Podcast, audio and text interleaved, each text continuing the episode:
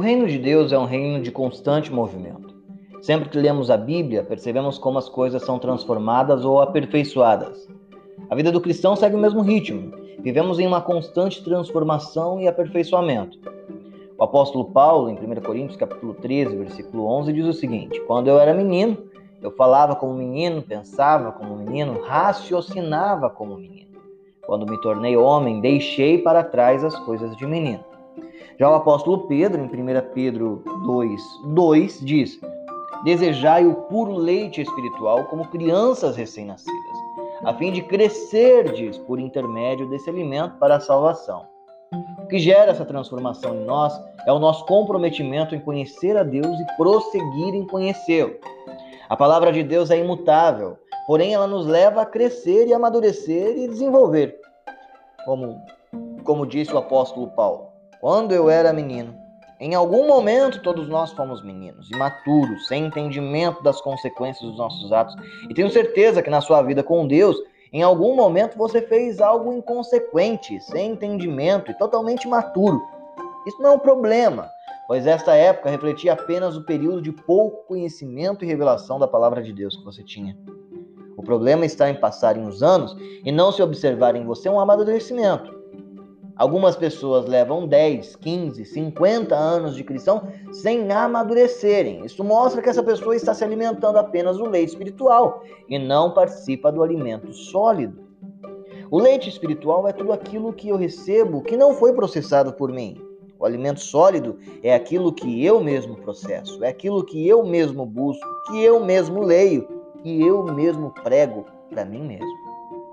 Para passar para o próximo nível, é necessário desejar o puro leite espiritual como crianças recém-nascidas a fim de crescer.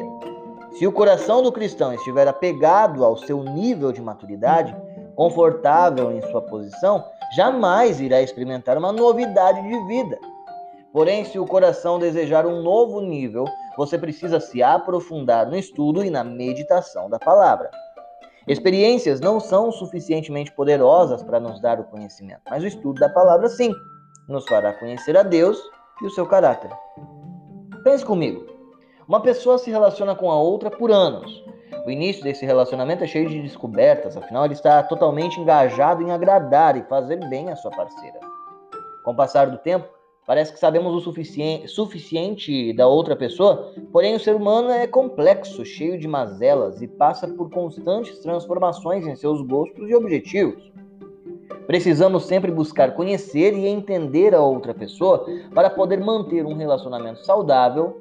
Com Deus não é diferente, afinal, ele tem um plano específico para nós, para cada tempo.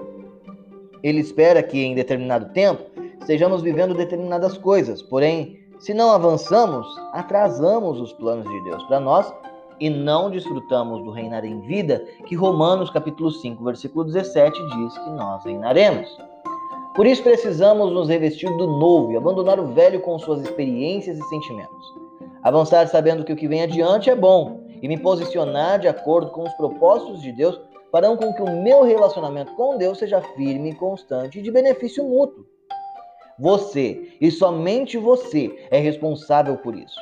Deus te dá o direito de ficar no mesmo lugar de maturidade e conforto, mas lembre-se, Ele tem planos de bem e, mesmo que seja necessário um certo esforço teu, saiba que toda a tua obra tem a sua recompensa.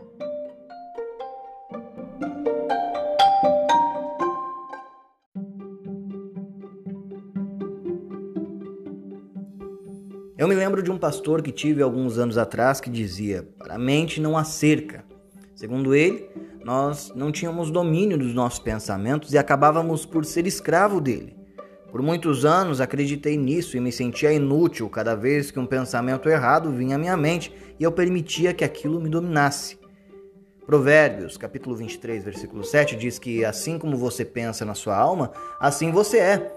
Sendo assim, segundo este versículo, eu era fornicário, adúltero, violento, mentiroso e egoísta, afinal, na maioria das vezes os meus pensamentos eram maus. Mas um dia, estudando a palavra, percebi que a mente é um assunto tratado muitas vezes, tanto no Novo como no Antigo Testamento.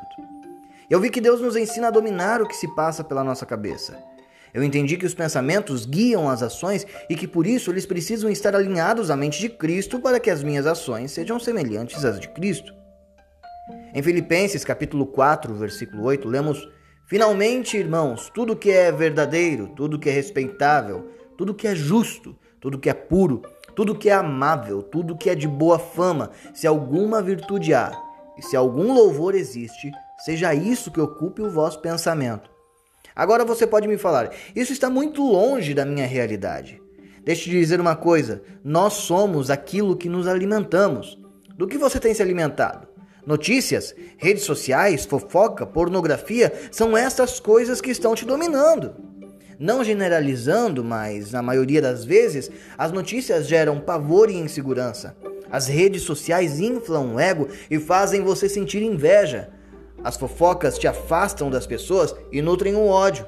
Já a pornografia sempre irá mentir para você, tirando o seu prazer do que é real. Agora, quando usamos nosso tempo para meditar na palavra de Deus, ajudar ao próximo, cantar uma música de adoração a Deus, você irá concordar comigo que parece que um peso de uma tonelada foi tirada das suas costas. Isso acontece porque a luz de Deus chega na sua mente e ela irá dissipar todo o problema, todo fracasso, toda ira, toda preocupação. Faça esse exercício. Toda vez que uma preocupação vier à sua mente, cante um louvor.